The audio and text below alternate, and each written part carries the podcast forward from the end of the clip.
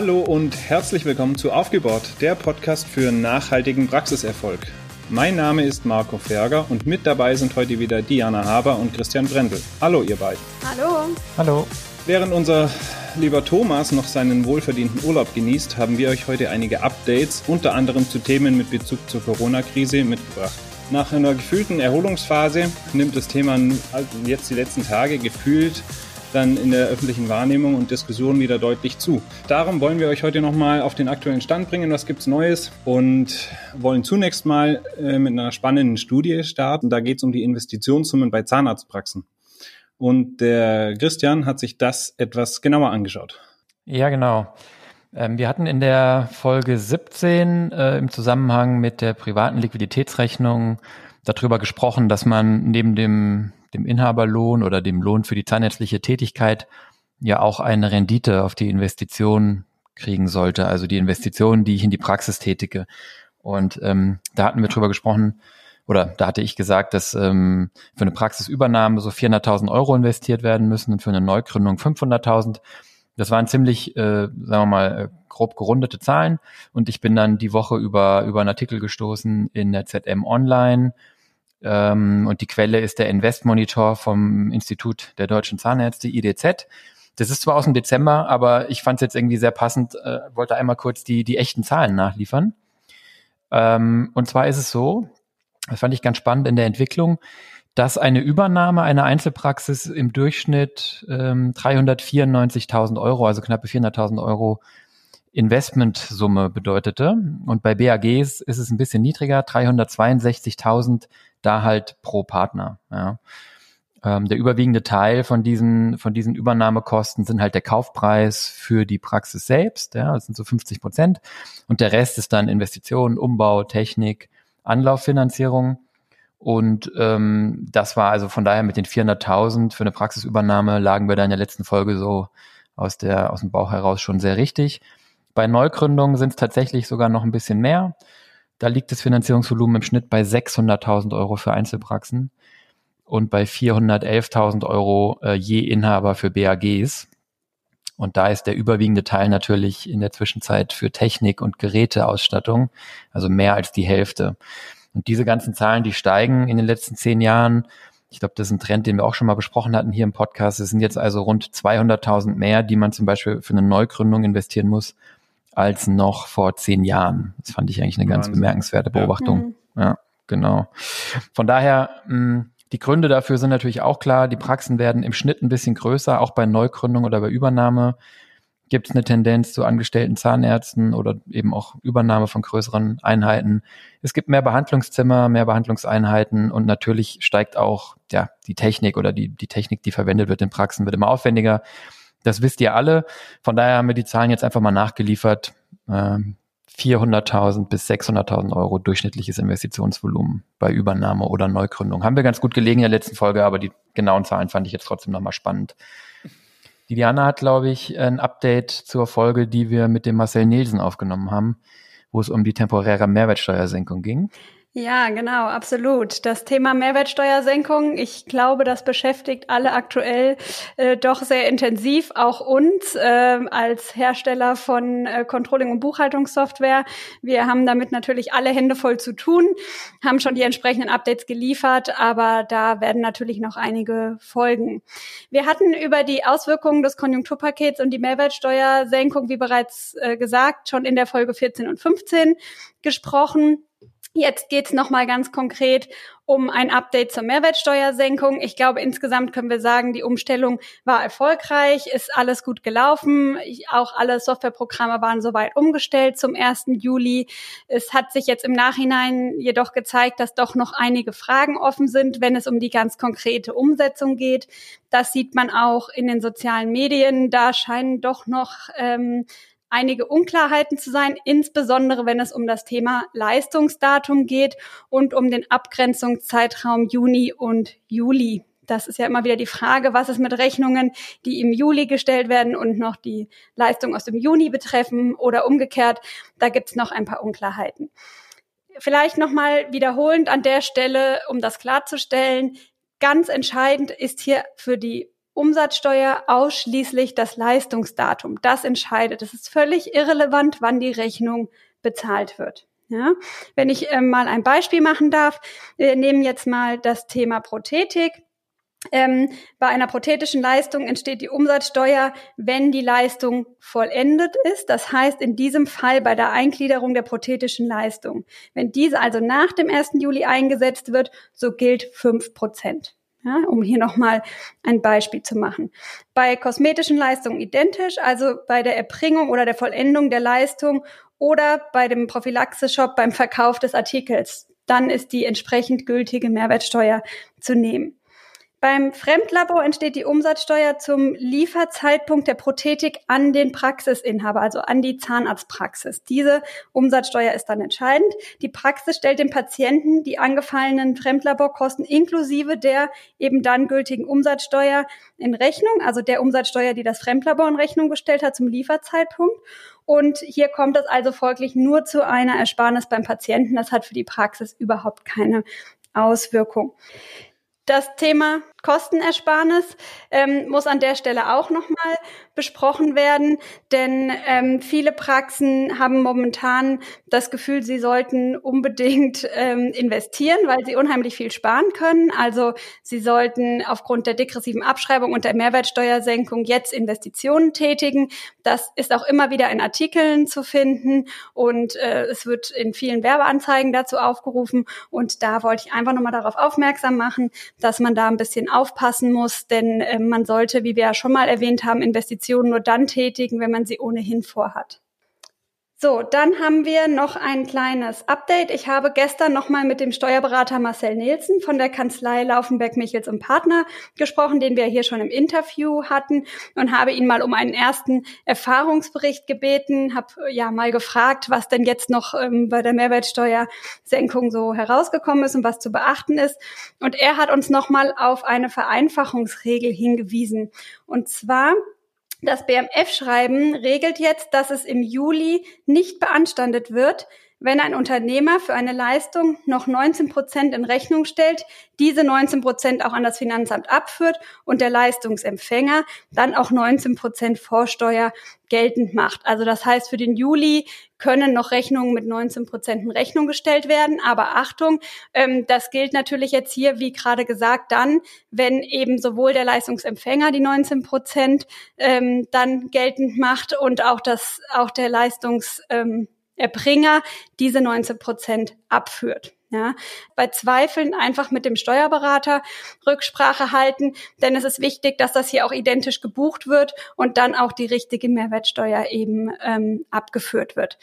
Wenn es nicht umsatzsteuerpflichtige Bereiche oder Praxen betrifft, dann sollte man es in jedem Fall korrigieren lassen, denn dann ist es ja eine Kostenersparnis für die Praxis, wenn es korrekterweise 16 Prozent wären. Ähm, dann sollte man mit dem Lieferanten nochmal sprechen. Ähm, ich denke, das ähm, ist doch ein, ein interessanter Punkt, den, der hier nochmal erwähnenswert ist. Das ist einfach eine kleine Erleichterung.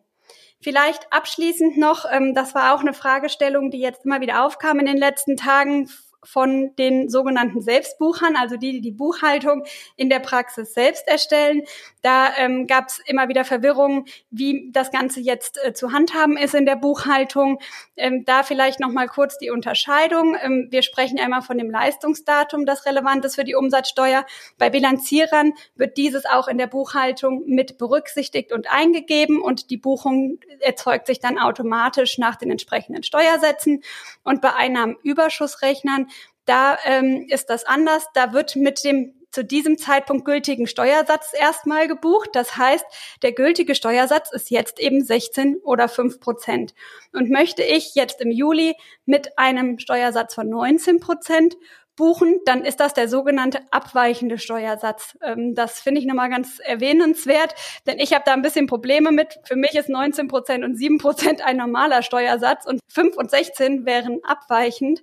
Aber hier ist jetzt so, der jetzt gültige Steuersatz, der ist 16 Prozent beziehungsweise 5 Prozent und der abweichende Steuersatz ist jetzt im Zeitraum Juli bis Dezember 19 beziehungsweise 7 Prozent. Wichtig ist noch, das ist jetzt gültig von Juli bis 31. Dezember. Es bleibt jedoch abzuwarten. Vielleicht wird die Mehrwertsteuersenkung ja auch nochmal verlängert. Also wir würden es zumindest nicht ausschließen, dass das noch passieren kann. Und ähm, ja, da sollten wir einfach mal gespannt bleiben und das Ganze beobachten. Da bleiben vielleicht noch mal ein paar ähm, Herausforderungen zum Jahresende, wenn das Ganze noch mal sich verlängern sollte. Okay, ja super. Vielen Dank, Diana, für den äh, für das Update bezüglich der Mehrwertsteuer.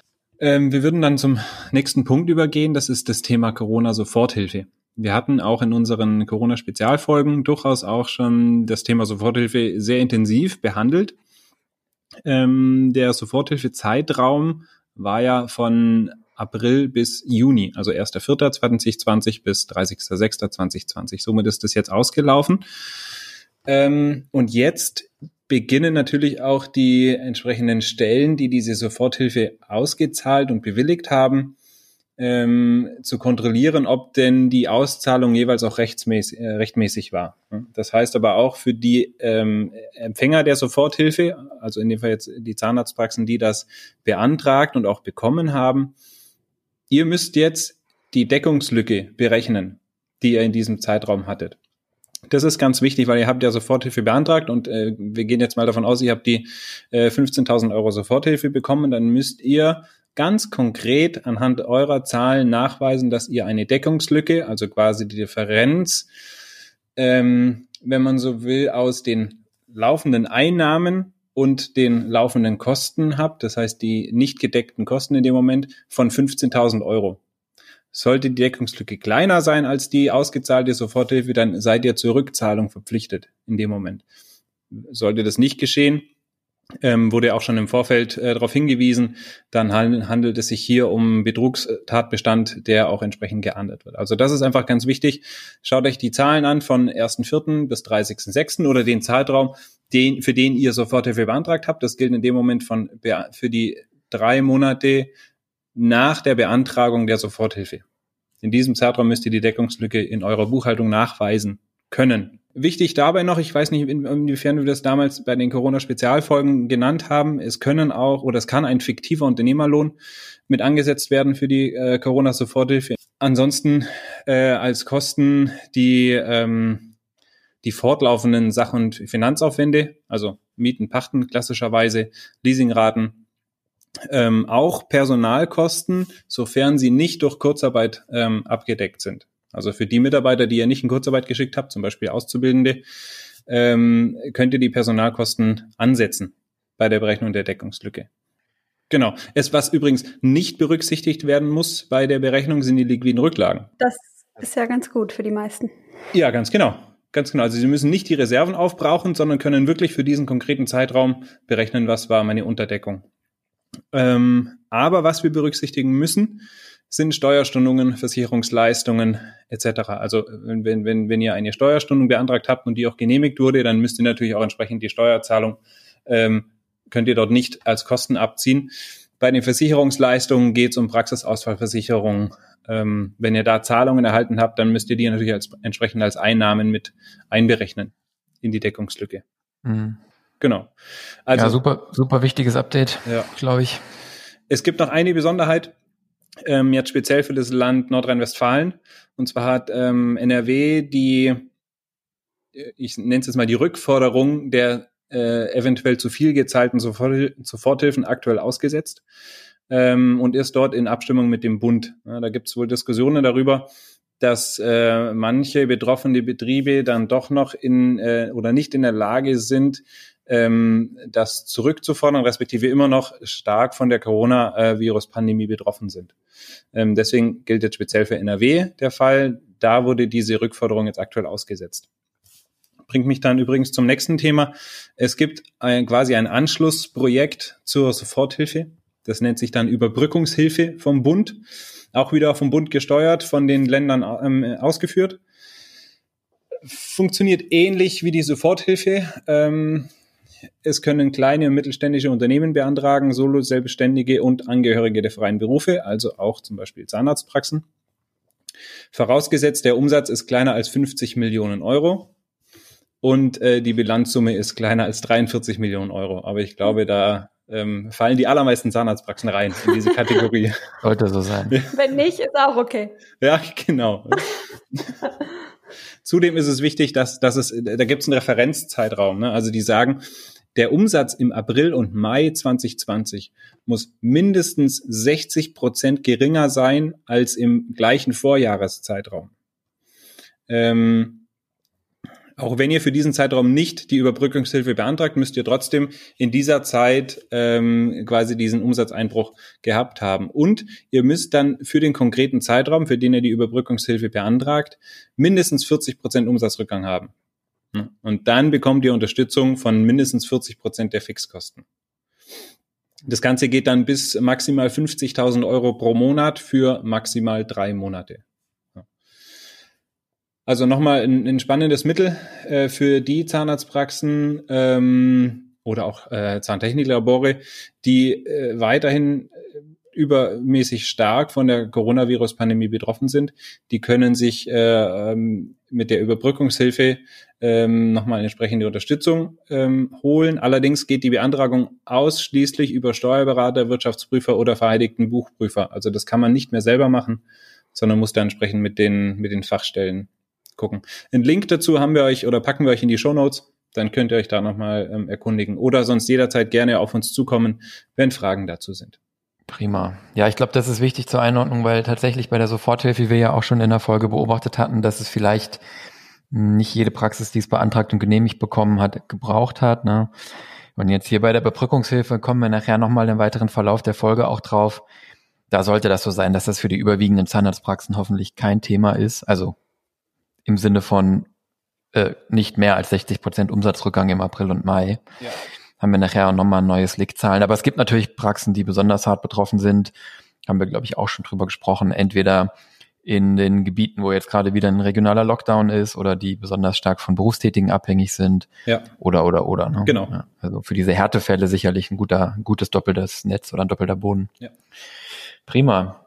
Ich habe auch noch einen äh, zum Konjunkturpaket. Marco, wenn du nichts mehr zu den Überbrückungshilfen hattest. Nee, danke, bin fertig. Und, und zwar hatten wir in Folge 14, als wir das Konjunkturpaket insgesamt vorgestellt hatten und die sieben Maßnahmen, die für Zahnarztpraxen wichtig sind, auch über die, ähm, ja, die Zuschüsse für Auszubildendenverträge gesprochen.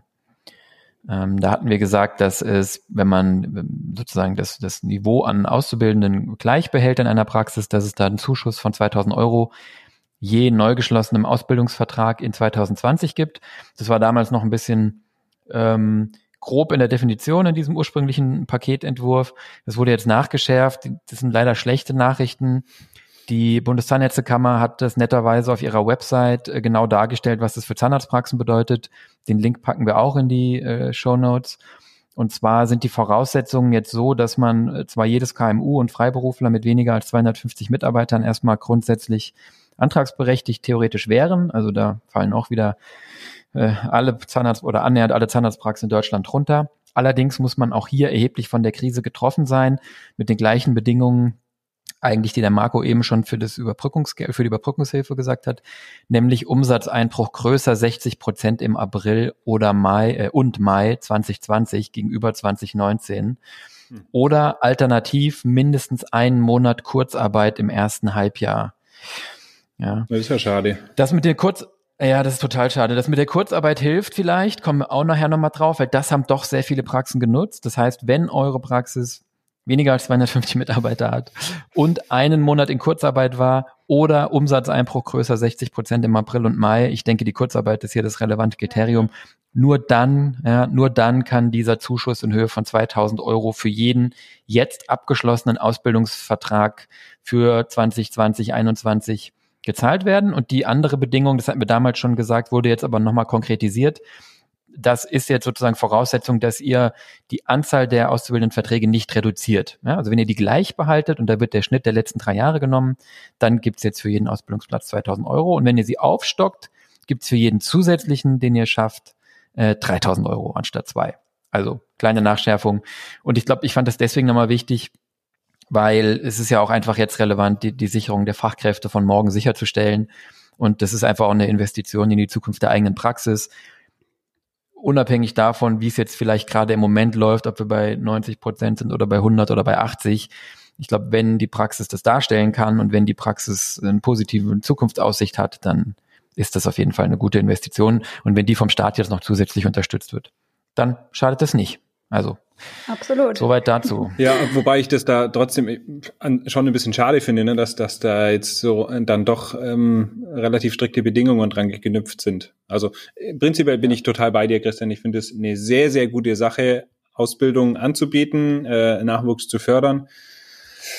Ja, hätte man auch ohne Bedingungen ja. machen können, in meinen Augen. Aber ja, diese Bedingung ist wirklich gemein, weil der stand ja wirklich im ursprünglichen Papier ja. nichts von drin. Ja. Aber ich glaube tatsächlich, ähm, die Kurzarbeit ähm, ist jetzt auch nach ein paar Studien doch in der überwiegenden äh, Anzahl der Praxen zumindest für einen Monat angewendet worden. Mhm. Von daher, das ist wahrscheinlich dann an der Stelle die Möglichkeit, dann da doch ranzukommen. Okay. Ja, aber in der Tat, bisschen schade, dass man es eingrenzt. Ja.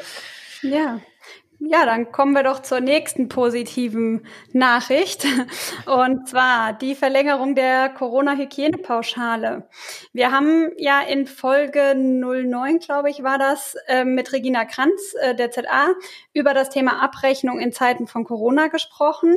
In diesem Zusammenhang haben wir auch über die Corona-Hygienepauschale ähm, gesprochen. Und die Pauschale in Höhe von 14,23 Euro darf ja pro Sitzung, also bei jeder Behandlung eines privatversicherten Patienten oder eines gesetzlich Versicherten mit privater Zusatzversicherung abgerechnet werden. Zunächst war diese Corona-Hygienepauschale bis zum 31. Juli 2020 befristet.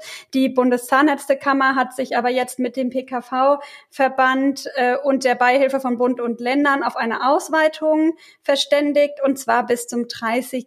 September diesen Jahres, also 2020, und ähm, damit eben das Ganze um zwei Monate verlängert, denn ähm, ja die Bundeszahnärztekammer hat auch nochmal darauf hingewiesen, dass die Zahnärzte nach wie vor im Rahmen der Pandemie exorbitante äh, Hygienekosten haben und dass eben die Preise für Schutzausrüstung immer noch weit über dem Vorkrisenniveau sind und damit wollen sie ein bisschen Abhilfe verschaffen und ich denke, das ist doch eine positive Nachricht. Ja, super. Ja. Wenn man da mal ein kleines Rechenbeispiel macht, wenn ihr euch jetzt fragt, was bedeutet das denn für mich, diese Verlängerung? Ich habe das mal so überschlagen, wenn man jetzt irgendwie sagt, ein bis zwei Behandlungen von privat versicherten Patienten pro Tag, ja, ich rechne jetzt mal mit 1,5 einfach für, für eine durchschnittliche Praxis, privat versicherte Patienten pro Tag. Und diese Verlängerung, die gilt hier für zwei Monate, das sind 43 Werktage in dem Fall. Wenn ich also 1,5 Patienten, privatversicherte Patienten pro Tag mal 43 Tage mal 14, 23, dann komme ich so auf 900, nicht ganz 1000 Euro, ähm, die durch diese Verlängerung hier für eine durchschnittliche Praxis vielleicht drin sind. Und wenn wir auf den Gesamtzeitraum schauen, den diese Maßnahme gilt, April bis September, dann kommen wir auf 2700 Euro äh, mit der gleichen Rechnung für sechs Monate. Und das für die privat versicherten Patienten ist also doch zum Glück schon mal eine Größenordnung, womit man, glaube ich, einiges von den zusätzlichen Hygienekosten hoffentlich abbilden kann. Ja. Marco nickt. Ja, doch, doch. Genau. Und interessant auch, ähm, kommen wir jetzt im nächsten Punkt gleich zu unserem Solvi-Leistungsindex, habe ich mir in dem Zusammenhang auch äh, mal angeschaut, ob unsere Praxen diese ähm, Hygienepauschale schon abrechnen. Das war ja die äh, 3010 in analoger Anwendung, wenn ich es jetzt richtig im Kopf habe. Ja, ganz genau. Und da sehen wir, ja genau, und da sehen wir, das ist tatsächlich seit April die Nummer eins der Abrechnungspositionen äh, in unserem Slick-Panel. Super. Ja, ja.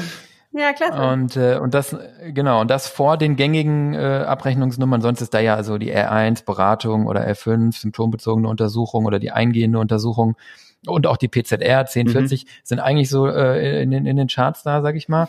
Und die 3010 analoge Anwendung ist auf Platz eins und das jetzt eben noch mindestens bis Ende September. Ja, super. Also das scheint zu wirken. Ne? Also die, die es noch nicht nutzen, ja. nachziehen. Die anderen ja. machen das. Ja, ja, ich glaube, das haben alle mitbekommen. Ja. Hoffe. Genau, ja, damit sind wir eigentlich auch schon beim Solvi-Leistungsindex, beim Slick. Hm, auch hier nochmal ein kurzes Update. Wir lagen da ja im Mai und ähm, im Juni, Anfang Juni so in den niedrigen 90ern. Das war ja erstmal eine gute Nachricht. Was wir jetzt beobachten, ist, dass die Angst vor dem Virus kontinuierlich so ein bisschen zurückgeht. Klar, die Fallzahlen sinken, damit sinkt auch so ein bisschen die, die subjektive äh, Gefahr und Angst. Ist auch gut. Ähm, die Mobilität der Bevölkerung nimmt zu und ähm, ich weiß nicht, ob wir es hier schon mal besprochen hatten oder nur in dem Artikel zum Slick, aber wir haben äh, eben äh, ja den, den Nachweis, dass es eine sehr hohe Korrelation gibt zwischen der Anzahl der Fälle äh, beziehungsweise zwischen der Mobilität der Leute und der Leistungserbringung in Zahnarztpraxen. Also je mobiler die Bevölkerung ist, ähm, desto mehr ja, finden die Patienten wieder den Weg in die Praxis. Und dementsprechend sind das alles nach wie vor gute Nachrichten und wir sehen, dass sich die Leistungserbringung weiter erholt. Wir sind aktuell auf Vorjahresniveau, vielleicht sogar teilweise ein bisschen drüber in den letzten Wochen. Jetzt muss man mal schauen, ob wir dem Braten trauen können oder inwieweit das Nachholeffekte waren, aber wir sehen jetzt, dass der Slick so an den 100 steht, sage ich mal. Ja, also mhm. wir sind wieder da, wo wir letztes Jahr waren, im Schnitt über alle Praxen, vielleicht teilweise sogar ein bisschen drüber. Dann ist ja gut in dem Zusammenhang, dass, dass die ähm, KZV das nicht gedeckelt haben, ne? die Honorare für die genau, Absolut. Absolut. Und es ist natürlich genau. auch mal die Frage, wie es 2019 gelaufen. Also ich hatte äh, tatsächlich vor Corona einige Praxen, die mir bestätigt hatten, das Jahr läuft super an, wir sind deutlich über 2019. Ja. ja. Äh, und dann kam der Einbruch und jetzt die Frage, ist das Jahr jetzt im Grunde erstmal besser gestartet? Aber es ist natürlich schön, ähm, dass jetzt trotz Corona zumindest sich alles einigermaßen wieder stabilisiert. Aber das ist ja auch gut, denn die Lücke war ja, oder die Leistungserbringung war ja nun mal quasi weg oder zum großen Teilen weg. Und ja. das äh, schließt jetzt vielleicht dann zumindest ein bisschen dieses große Loch. Mhm. Ja, es wird halt spannend, weil was wir sehen, ist nach wie vor, was ich letztes Mal auch schon berichtet hatte, noch immer eine Zurückhaltung bei den älteren Patienten. Mhm. Ähm, das heißt, diese Niveaus, die wir jetzt sehen, könnten eben auch eine, sagen wir mal, ein Aufholeffekt dann vielleicht doch sein, auch wenn wir den mhm. nicht so wirklich dran geglaubt haben. Bei den Jüngeren, die jetzt natürlich Schulkinder und so weiter in vielen Bereichen Deutschlands dann eben doch nur ein, zwei, drei Tage Schule die Woche hatten. Also da konnte man vielleicht jetzt auch die eine oder andere Behandlung machen, die man sonst nicht gemacht hat. Und bei den Älteren ist es halt nach wie vor so ein bisschen dann doch die Angst, ähm, gab es eine interessante Studie, Corona-Bundstudie vom Gesundheitsministerium mit 28.000 Befragten, haben die im Zeitraum Juni befragt. Und da haben sich ähm, eben ja 75 Prozent der Bevölkerung doch nach wie vor im Juni sogar noch mit dem sehr intensiv mit dem Virus und seinen Folgen beschäftigt. Und insbesondere bei den Älteren waren das also weit über 80 Prozent. Also da sieht man, mhm. äh, auch die Angst vor dem Virus ist, ist doch noch bei zwei Drittel der Bevölkerung und auch hier wieder bei den Älteren ausgeprägt. Und das sieht man eben, dass sich das nach wie vor noch so ein bisschen in den Praxiszahlen ausdrückt. Haben wir letztes Mal schon gesagt, ich glaube, die Kommunikation an die Patienten, dass die Praxis sicher ist, dass die Hygienestandards hoch sind, äh, vielleicht auch gerade an die älteren Patientengruppen, ähm, ist jetzt, glaube ich, nach wie vor wichtig, um hier das Niveau zu halten und zu stabilisieren. Ja, ich glaube aber dennoch, dass genau. einfach, wir sind ja noch nicht über den Berg, also wir sind vielleicht über den Berg, aber wir sind noch nicht aus der, aus der Coronavirus-Pandemie raus. Das sieht man ja auch an den, an lokalen Entwicklungen, an regionalen Entwicklungen. Ähm, von dem her klar ist nachvollziehbar, dass da noch die ein, der ein oder andere Patient, gerade die älteren Patienten vielleicht noch ein bisschen zurückhaltend sind, aber eben, wir sind nicht im Normalmodus, sondern schon immer noch unter Einfluss der, der Coronavirus-Pandemie. Ja. Absolut. Da kommen wir auch später nochmal drauf. Da gibt's lokale, natürlich auch stark lokale Geschehen, was du ja eben schon gesagt hast. Ja. Gerade in Bayern und NRW mhm. gibt's so ein paar Landkreise, die nicht so richtig zur Ruhe kommen. Und dann natürlich diese, diese Einzelevents in, in, in Schlachthöfen, in Altenheimen, in Schulen. Ähm, klar, und das äh, brodelt so ein bisschen unterschwellig natürlich weiter. Ja, ja.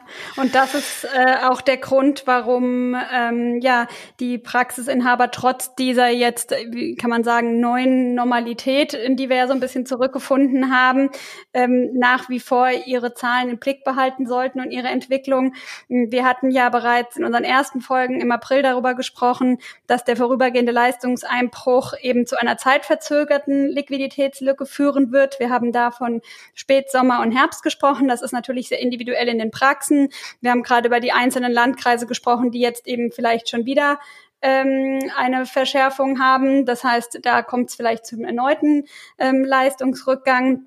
Und deshalb sollte man das Ganze nicht aus den Augen verlieren. Wir glauben, jetzt ist definitiv ein guter Zeitpunkt, ähm, das erste Mal zurückzublicken und zu schauen, wie ist das Ganze jetzt eigentlich gelaufen, ähm, die eigenen Planzahlen nochmal rauszuholen und die aktuelle Entwicklung der Praxis dagegen zu stellen und zu schauen, wie stehen wir eigentlich. Also viele sind ja unserem Rat gefolgt und haben eine Planrechnung, eine Liquiditätsplanung erstellt, die ähm, wir ja kostenfrei zur Verfügung stellen.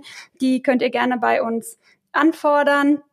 Und ähm, genau, und wenn man diese schon erstellt hat, dann kann man jetzt nochmal gucken, ähm, wie stehe ich eigentlich. Und wenn man sie noch nicht erstellt hat, sollte man sie jetzt definitiv erstellen für das zweite Halbjahr und für das nächste Jahr.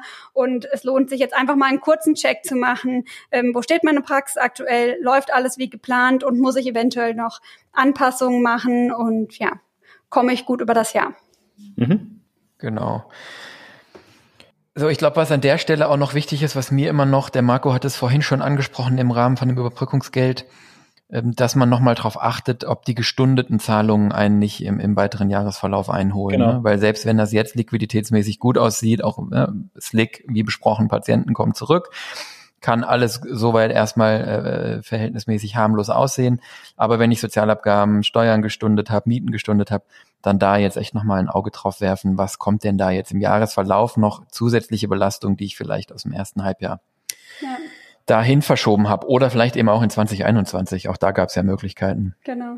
Dinge hinzuschieben. Und ähm, wer sich nochmal intensiver damit beschäftigen will, der kann auch gerne zu unseren Ökonomietagen kommen. Die finden am 28. und 29.8. in Niedernberg statt. Das ist am Main, also in diesem Jahr nicht Mallorca, sondern Mainorca. Und äh, da wollen wir uns äh, mit dem Thema beschäftigen, wie man denn jetzt gestärkt in die Zukunft geht und wie man aus der Krise lernen kann und Chancen nutzen kann. Ich glaube, das passt an dieser Stelle ganz gut. Einfach auf www.solvi.de unter Veranstaltungen äh, könnt ihr euch darüber informieren. Ja, dann ähm, habe ich jetzt noch eine neue Auswertung mitgebracht, weil das mit dem Slick so gut angekommen ist. Ähm, haben wir uns gefragt, was können wir uns eigentlich noch anschauen, wie es den Praxen in der in den letzten Monaten ergangen ist. Und da haben wir ähm, ein, Panel, ein Panel an Praxen auch aufgebaut, die mit unserem äh, Personal-, Verwaltungs- und Zeiterfassungstool Pepito arbeiten. Arbeitstitel Pepito Index der Arbeitsbelastung in Zeiten der Coronavirus-Pandemie kurz Pia. Mal schauen, ob das dabei bleibt. Ja, war der sehr kreativ. Ähm, ja. Aber gut, ich meine, vielleicht bleibt hängen. Mal sehen. Ja, ja. Genau. Ähm, also da werden wir in den nächsten Tagen auch mit einem Artikel rauskommen auf unserem Blog. Ähm, aber ich wollte hier schon mal äh, die ersten ähm, Insights rauslassen. Und zwar haben wir uns eine halbe Million Datensätze angeschaut, anonym, anonymisierte Daten. Ähm, ist ein wirklich großes Sample, unsere größte Auswertung bisher. Das sind tägliche Echtdaten aus den Praxen, die da mitmachen. Und wir haben uns angeschaut, welchen Einfluss hatte denn ähm, ja die, die aktuelle Situation auf die Arbeitsbelastung, auf die auf die Stundenkonten letztendlich der, der Praxisteams, auf den Krankenstand, aufs Urlaubskonto, auf die Fortbildung und äh, was ist mit Kurzarbeit passiert. Und ich mache das jetzt hier kurz, Details kommen dann in dem Artikel. Aber was wir gesehen haben, ist, dass die, äh, die Arbeitsbelastung oder die Auslastung der Praxen natürlich im März, April zurückgegangen ist. Das deckt sich mit dem Slick. Das sehen wir einfach an den Arbeitszeiten der Mitarbeiter. Am stärksten ausgeprägt war das bei PZR-Kräften. Auch das haben wir, das passt wirklich auch sehr schön zum Slick, schon ein paar Mal behandelt, dass die PZR besonders stark getroffen war, zusammen mit anderen Vorsorgeuntersuchungen und Kontrollterminen. Und entsprechend kam es dann ähm, zu einem Abbau von Überstunden sehr stark im März und im April, ja, was wahrscheinlich eine Vorbereitung aufs Kurzarbeitergeld ja. war, komme ich gleich nochmal drauf. Und im Mai und im Juni auch wieder 100% deckungsgleich mit dem Solvi-Leistungsindex sehen wir, dass die Arbeitszeiten und die Arbeitsbelastung in den Praxen zurückkommt, also die Auslastung wieder hochfährt. Und das ist eigentlich wunderbar. Vielleicht ein bisschen interessanter noch, weil wir das im Slick bisher nicht sehen konnten, ist die Frage nach dem Krankenstand. Was haben wir denn für einen Krankenstand in den Praxisteams? Und da gab es doch signifikante Auswirkungen. Ähm, interessant, bei den Zahnärzten in der Gruppe sieht man die Coronavirus-Pandemie überhaupt nicht im Krankenstand. Also selbst und ständig. Ja. Ich hoffe, keiner ist mit Covid in die Praxis gegangen, aber der Krankenstand bei den Zahnärzten 1,5 bis 2 Prozent, wie im Vorjahr sogar fast ein kleines bisschen drunter, komplett unauffällig. Anders sieht's aus bei den Praxisteams. Da haben wir bei den PZR-Kräften, also Dentalhygienikerinnen, ZMPs, ZMFs, haben wir 9 Prozent Krankenstand im März gesehen bei den ZFAs und den Verwaltungskräften 10 Prozent, bei den Azubis 11 Prozent. Und das ist doch eine Faktor, ja, also eine Steigerung Faktor 2,5 im Vergleich zum Vorjahr. Ja, mhm. eigentlich würden wir da so vielleicht zwei, drei Prozent sehen auch. Ja. Ähm, und das ist im April auch noch leicht erhöht gewesen, ging stark zurück, aber auch noch leicht erhöht und ist jetzt Mai, Juni auf ein ganz normales Niveau zurückgekehrt. Da haben wir uns gefragt, was sind denn die Gründe dafür? Ähm, hatten die alle tatsächlich vielleicht äh, gesundheitliche Probleme oder, oder, oder mit Covid zu kämpfen?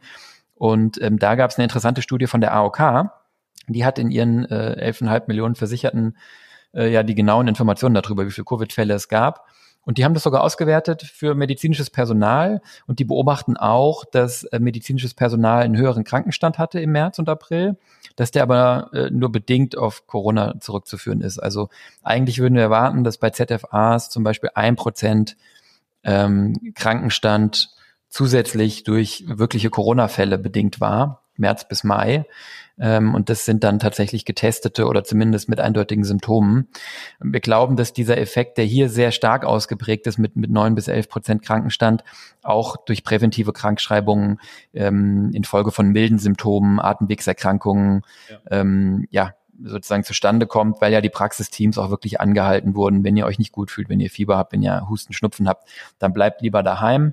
Die AOK-Studie deckt das. Dieser Effekt ist bei denen zum Beispiel mit drei Prozent, also wir wären in Summe schon bei vier Prozent. Ähm, und das erklärt, glaube ich, einiges davon.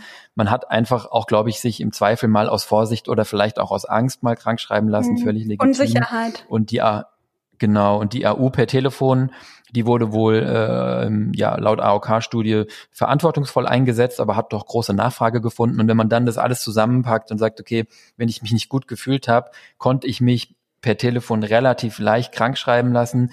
Die Krankschreibung war dann ja auch immer zwei Wochen aus Vorsichtsgründen. Genau. Ne? Ich glaube, jetzt ist man da schon gar nicht mehr so lang unterwegs, aber ne, wo ich früher mit einem Schnupfen zwei Tage daheim geblieben wäre, geguckt hätte, wenn es mir wieder gut geht, war ich halt jetzt auf Vorsicht mal zwei Wochen daheim. Und ich glaube, in Summe lässt sich dieser Effekt da ganz gut erklären und Angst hat sicherlich auch eine Rolle gespielt. Ich denke auch, also. das ganze Thema Unsicherheit und Angst und die ganze Diskussion mit den Aerosolen hat natürlich auch das äh, Praxispersonal verunsichert und auch das Thema Kurzarbeit leider. Also ich hatte auch einige Praxisinhaber, die berichtet haben, dass sie plötzlich Krankmeldungen haben und sie konnten das natürlich nicht nachweisen, aber sie hatten auch teilweise ein bisschen das Gefühl, äh, dass da die Angst vor der Kurzarbeit irgendwie mitgespielt hat. Ja, aber wahrscheinlich ist es eine Mischung aus, aus ganz vielen Gründen und ich denke, die Vorsicht und die Angst sind sicherlich die Hauptthemen ähm, in dieser Zeit.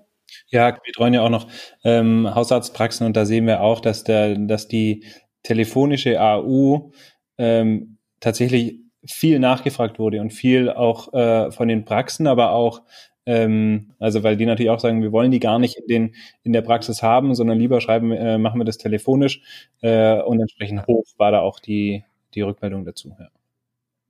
Ja, ja, also das äh, genau, also anekdotisch auch bei uns hier im Haus eine Hausärztin, die auch sagt, kann man alles per Telefon regeln. Also das war ja letztendlich hat das so funktioniert, wie es auch intendiert war, ja, ne, muss richtig. man glaube ich sagen. Und, und für die Praxen ist ja dahingehend gut, wenn ein Mitarbeiter mit AU-Schein krankgeschrieben ist, kriegt man ja einen großen Teil von der Krankenkasse in der Regel ähm, auch wieder. Von daher alles gut, aber ich fand es interessant, 11 Prozent, das war wirklich äh, schon bei Azubis jetzt zum Beispiel oder 10 halt bei ja, den anderen äh, aus dem Team schon ein hohes Niveau. Ja, ist eine Menge, genau. Ähm, Im Urlaub äh, haben wir haben wir uns auch angeschaut, sozusagen wie wie ist denn die Entwicklung bei bei beim ja bei dem beim beim Urlaub, ja mhm. wie viel Urlaub wurde genommen und da sehen wir auch wieder, dass die Zahnärzte selbst und ständig sind. Da gab es keinen Anstieg. Ja, wir haben es ja auch anekdotisch schon äh, berichtet dass natürlich sogar der ein oder andere im Gegenteil im April vielleicht seinen Osterurlaub abgesagt hat und gesagt hat, wir ziehen jetzt durch, um, um die Corona-Auswirkungen gering zu halten, ja, war, glaube ich, genau richtig. War eh nicht möglich. Ja, richtig. Das kommt sicherlich auch. War sowieso nicht so spannend. genau. Ischgl und St. Anton aber sowieso nicht so hoch im Kurs dieses Jahr. Ähm, und ähm, genau, und beim Team äh, beobachten wir, dass es da schon einen Anstieg gab im März und im April. Da sehen wir, obwohl natürlich irgendwie Skiurlaub nicht möglich war, dass es einen Anstieg von vier Prozent gab beim Nehmen von Urlaubstagen. Das würde ich jetzt auch begründen mit dem Kurzarbeitergeld, weil ja eine Voraussetzung schon war, dass der Arbeitsausfall nicht anderweitig abwendbar ist. Ja, und da war ja sozusagen eigentlich die Maßgabe, dass Überstundenabbau und das Nehmen von insbesondere Resturlaub aus dem Vorjahr ja, genau. äh, eigentlich erst erfolgen muss, bevor man hier irgendwie den äh, Kurzarbeitgeld beantragt. Und das sehen wir auch, das ist im März und im April so ein kleiner so ein kleiner, äh, äh, ja, so ein starker Anstieg in, in, dem, in dem Nehmen von Urlaub. Und auch das ist natürlich jetzt im Mai und Juni komplett wieder zurückgegangen, sogar auf ein niedrigere Level, als wir, als wir vorher gesehen haben, und ein niedrigeres Level als im Vorjahr. Und das korreliert, glaube ich, auch einfach mit der Rückkehr der Patienten in die Praxen und damit ist die Prophylaxe wieder brummt und dass alle Hände an Deck gebraucht werden. Ja, und auch einfach, weil Urlaub genau. wahrscheinlich immer noch nicht schwierig möglich ist. Es gibt eigentlich kaum Urlaubsziele, genau. wo man. Das spielt sicherlich auch noch eine Rolle mit. Genau, das wird jetzt über den Sommer mal spannend. Wir werden diese Analysen natürlich auch wie den Slick im August, September mal wiederholen und gucken, wie es jetzt weitergegangen ist. ähm, auch mit dem Thema Fortbildung, weil das war das vorletzte, was wir uns angeschaut haben. Und da ist eigentlich auch erwartungsgemäß, ähm, ja, wo, wo Krankenstand und Urlaubsanträge erst März, April gestiegen sind und dann sozusagen jetzt wieder auf normalen Levels sind, ist bei Fortbildungen natürlich genau andersrum. Die sind einfach kontinuierlich abgefallen und finden im Moment quasi gar nicht statt. Im April und Mai haben wir letztendlich keine, keine Fortbildungen in den Arbeitsplänen gesehen. Ähm, das wird eigentlich auch im Laufe des Sommers oder im Herbst spätestens irgendwann wiederkommen müssen, weil ähm, das Praxisteam braucht ja Fortbildung. Manche sind gesetzlich vorgeschrieben und auch die Ärzte brauchen ja ihre Punkte, ne? auch wenn es da Fristverlängerungen gab. Ja. Ja, sind wir gespannt, was da noch im Laufe des Jahres aus der, was uns Pia noch so bringt.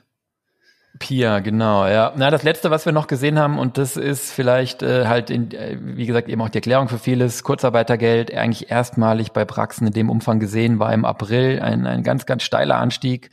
Das ist wahrscheinlich dann der eine Monat, den hoffentlich viele oder alle genommen haben, um jetzt die Azubi-Prämie zu kriegen. Ja, genau. Ähm, und äh, genau. Und jetzt im Juni sind wir eigentlich auf einem Niveau, wo in unserem Panel hier eigentlich fast keine Praxis mehr in Kurzarbeit ist. Ja, also deckt sich das Bild da komplett. Mhm. So viel zum PIA. Super. Wir berichten weiter. Wunderbar. Dann sind wir auch beim, beim nächsten Punkt. Und zwar wollen wir einfach ein bisschen nochmal ähm, die Aufmerksamkeit darauf legen, gerade im Hinblick auf die regionalen ähm, Lockdowns, die es ja auch wieder gibt, also gerade so die Problemzone nenne ich es jetzt mal, ähm, einfach darauf aufmerksam sein, es kann jederzeit zu einer zweiten Welle, Welle kommen. Das wird ja auch schon stark diskutiert von verschiedenen Seiten. Ähm, und da wollen wir jetzt nochmal darauf hinweisen. Ich glaube, äh, Christian, du wolltest da nochmal eben kurz die Sicht vom RKI wiedergeben, wie, wie die so die Gefahr von einer zweiten Welle sehen. Ja, genau. Also ich meine, was man ja so ein bisschen sehen kann, ist tatsächlich, dass es jetzt, sagen wir mal, auf globaler Ebene in den in USA und in, in, Israel eigentlich so eine Art zweite Welle jetzt schon gibt. Jetzt wurde da natürlich der Fairness halber ziemlich vieles auch falsch gemacht, insbesondere in den USA kann man, glaube ich, so sagen, ohne dass man das irgendwie, das ist nicht kontrovers, ja. Mm, die Frage ist natürlich jetzt, ähm, äh, da hat Diana, glaube ich, auch gleich noch ein paar Punkte dazu, ist das hier auch möglich? Und da gab es jetzt eine, eine Studie vom RKI und eine Äußerung auch von Herrn Wieler, der das durchaus für möglich hält. Er sagt jetzt nicht, es gibt auf jeden Fall eine zweite Welle, aber man hat, das fand ich ganz interessant, ähm, jetzt einfach seit April mal eine große Anzahl der Blutspenden, die ganz normal äh, gespendet wurden, ähm, äh, einfach mal mit durchlaufen lassen durch Antikörpertests und hat da jetzt im April bis Juni zum Beispiel bei nur 1,3 Prozent der blutspendenden Erwachsenen spezifische Antikörper auf Covid gefunden. Ja. Das ist jetzt so, ein, so, ein, so eine erste Zahl, ja, zeigt halt, ob das jetzt die Durchseuchung oder die Prävalenz, ja, die Prävalenz von Antikörpern ist oder die Durchseuchung der Bevölkerung, das weiß man nicht. Ne? Vielleicht liegt die auch bei zwei, vielleicht liegt die auch bei 0,8 oder vielleicht liegt die auch bei drei. Auf jeden Fall liegt die nicht bei 15, 20, 40 oder 60 Prozent, weil es ja immer wieder auch so Vermutungen gibt, ob das vielleicht im Januar schon lief und ob es nicht vielleicht schon viel mehr Leute hatten. Also hier ganz, ganz große Anzahl von Blutspenden, die untersucht wurden. Das läuft weiter. Das RKI wird da bis in den September rein mindestens alle 14 Tage fortlaufend äh, Updates zu geben. Und ähm, da, äh, ja, um eben genauer zu verstehen, wie ist die zeitliche Entwicklung, wie ist die regionale Entwicklung. Aber da sieht man einfach, dass man es einfach nicht ausschließen kann, weil wir einfach jetzt keine Herdenimmunität haben und also da noch wirklich meilenweit von entfernt sind. Ja, eben. Ja.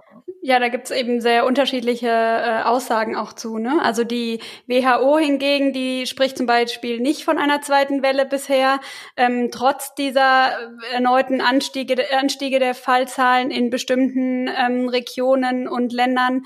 Ähm, sie sagen eher, ähm, dass wir von einer zweiten Spitze der ersten Corona-Welle sprechen. Ich glaube, das ist dann auch eher, äh, wie bezeichnet man es, man endet eigentlich eine Welle. Auch der Virologe ja. Steg teilt diese Auffassung. Er redet sogar von einer Dauer Dauerwelle, die mal hoch und mal runter geht. Ähm, auch das ah, äh, vielleicht eine, eine, Darstellung des Ganzen. Ne?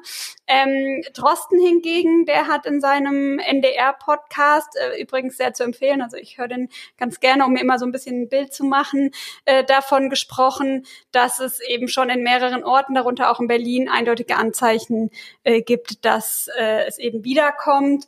Und er sagt auch wortwörtlich, ähm, dass er nicht optimistisch ist, dass wir in einem Monat noch eine friedliche Situation haben, wie wir sie jetzt haben, sondern dass die Epidemietätigkeit äh, wieder ansteigen wird und dass wir in zwei Monaten äh, ja wieder vor dem Problem stehen, wenn wir jetzt nicht alle Alarmsensoren anschalten.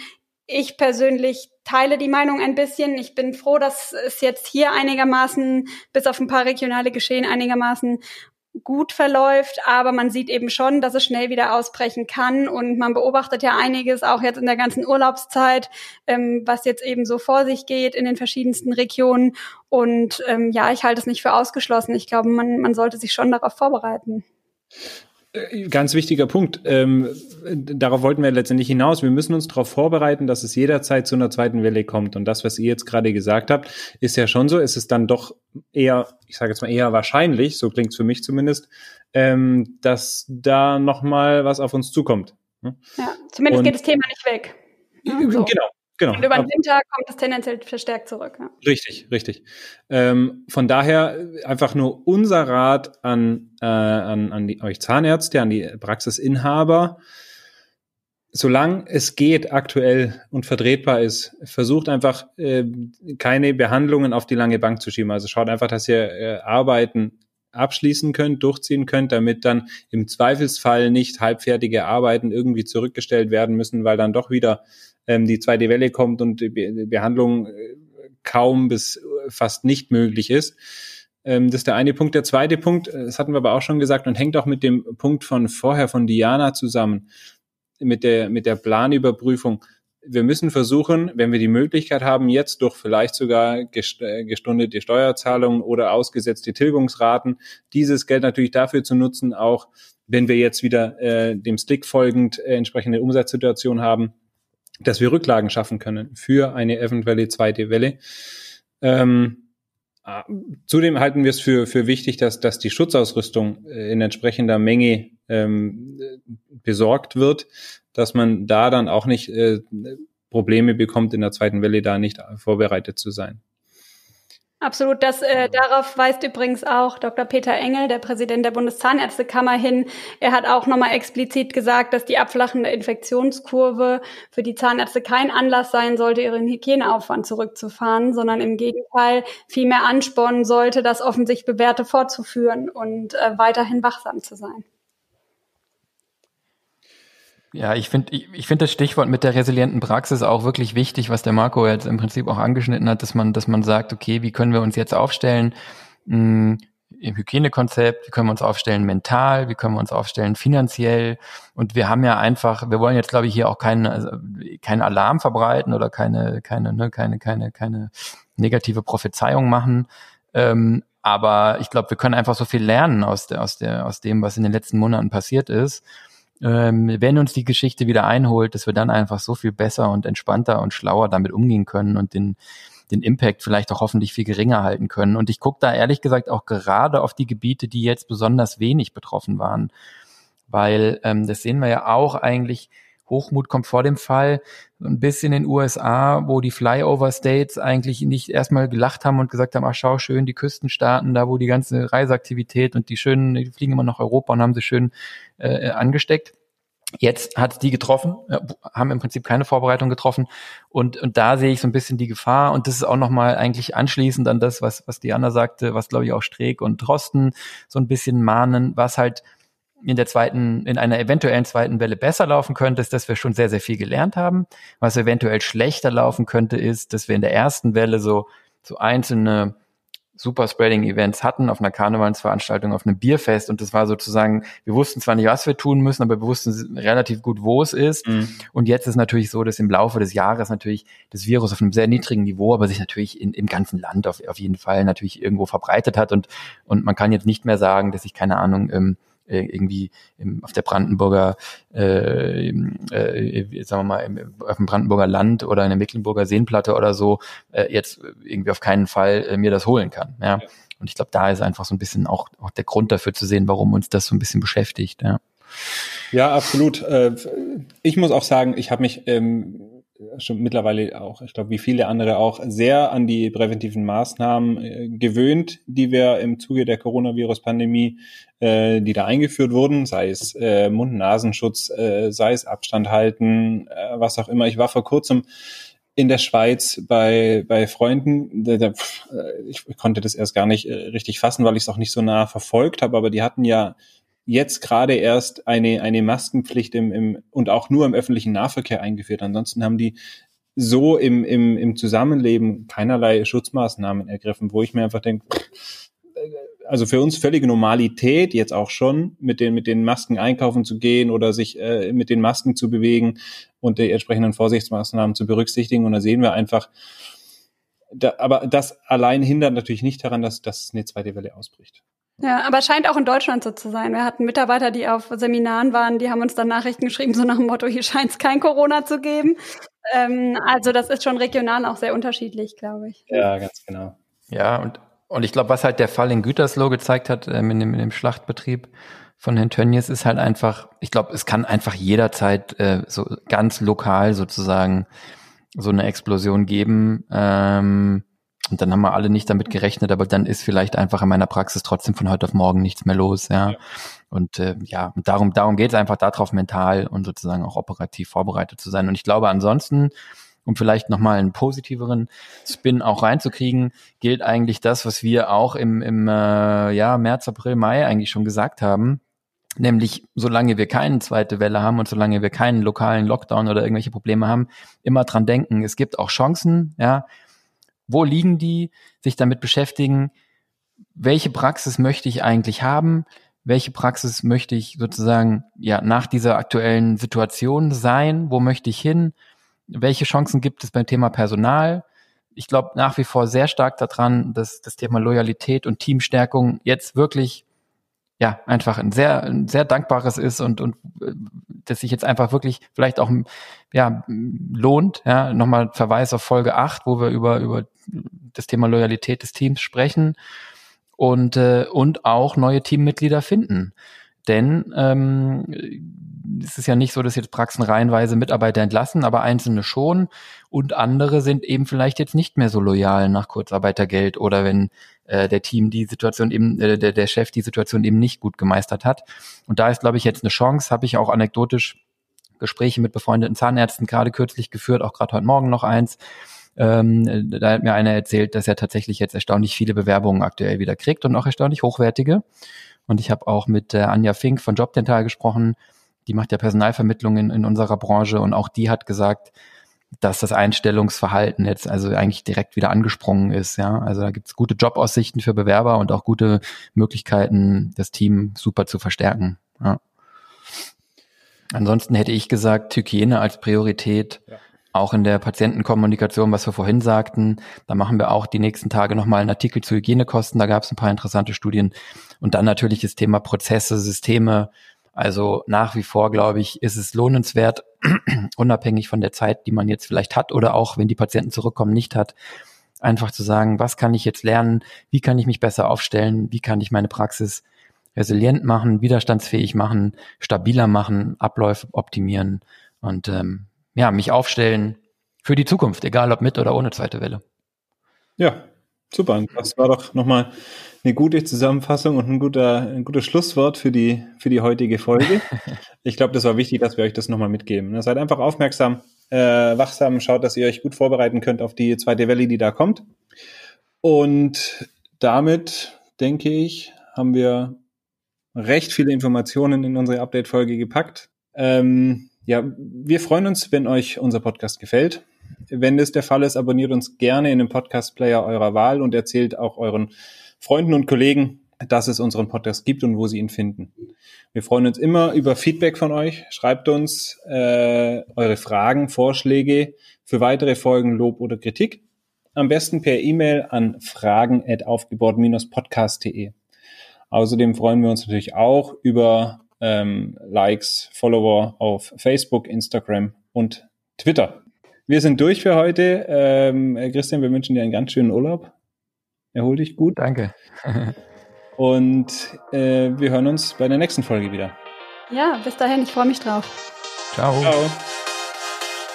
Ah, wer hat die Musik denn ausgewählt? Die ist toll. Uhu. Ab geht's. Mein Name ist nicht Marco Moll. Immer noch nicht. Also nicht oh, mehr. scheiße.